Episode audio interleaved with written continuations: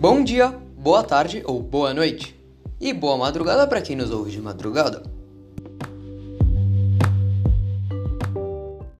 Hoje nós vamos falar dos efeitos do coronavírus no esporte em si.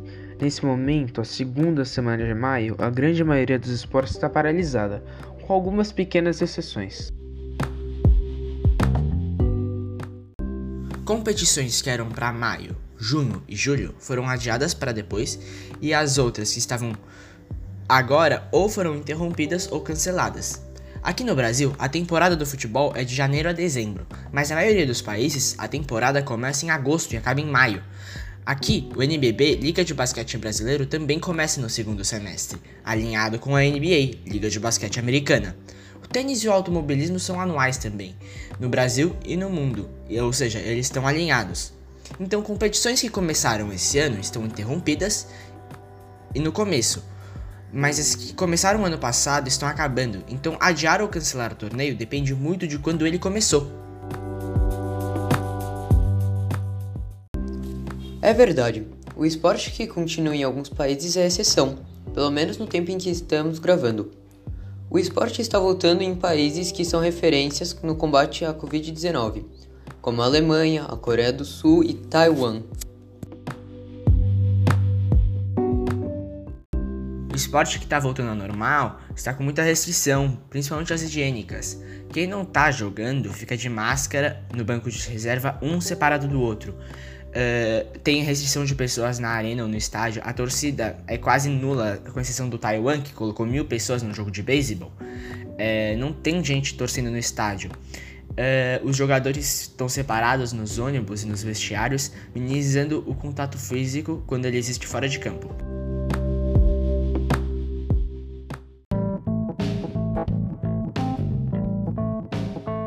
E agora vamos ao momento curiosidade de hoje com ele, Manás.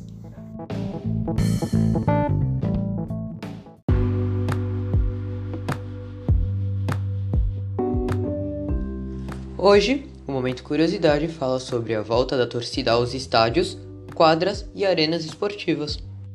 Quase todos os eventos estão sem torcedores, mas o Taiwan está deixando nos jogos de beisebol mil torcedores verem os jogos, muito separados um do outro. Quem inovou também, mas inovou mal, foi o Seoul, da Coreia do Sul, que colocou bonecas infláveis de caráter sexual na torcida. O clube foi multado e pediu desculpas publicamente.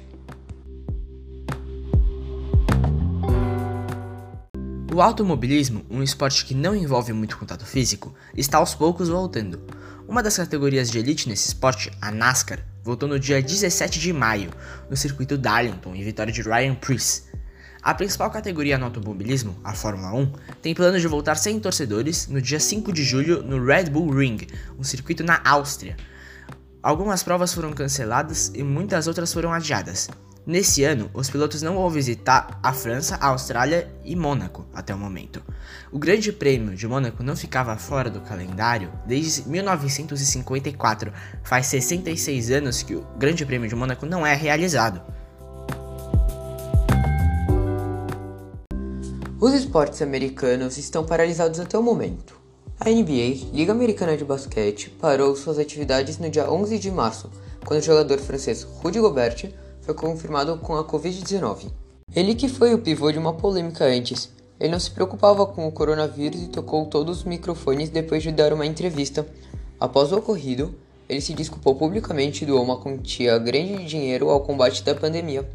Muitos times já voltaram para os treinos, mas com restrições bem severas.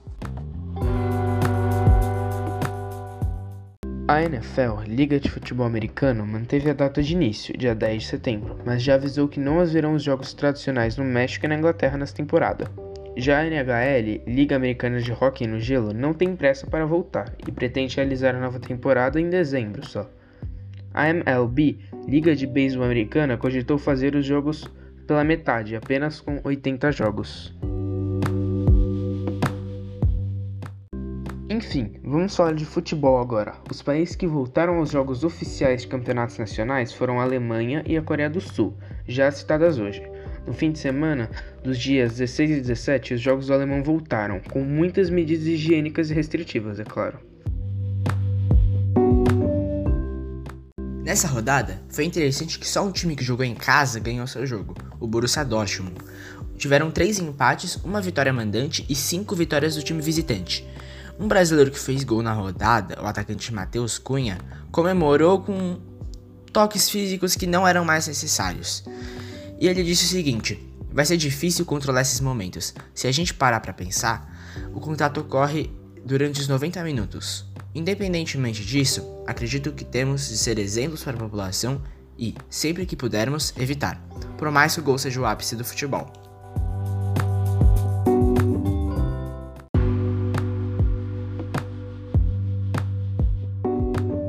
Mesmo com muitas regras, tiveram alguns jogadores que violaram as medidas de segurança, comemorando gols com abraços, beijos, toques mais excessivos. Mas a Federação Alemã de Futebol não vai puni-los, pois isso são orientações e não regras de fato.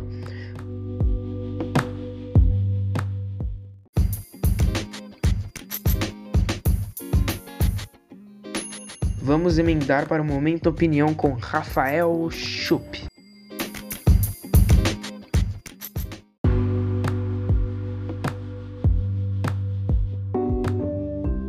É, o futebol, na maioria dos países, vai ser a última coisa a voltar, porque ele não é nem de terceira necessidade.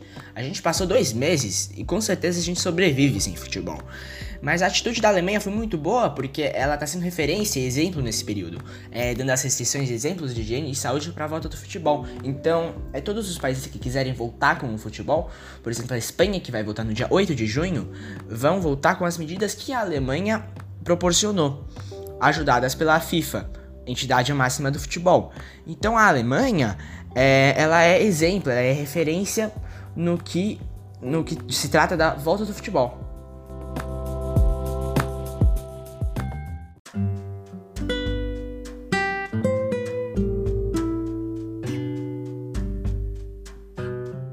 Lembrando que esse episódio foi lançado no dia 26 de maio, e com essa opinião, a gente acaba esse episódio por aqui.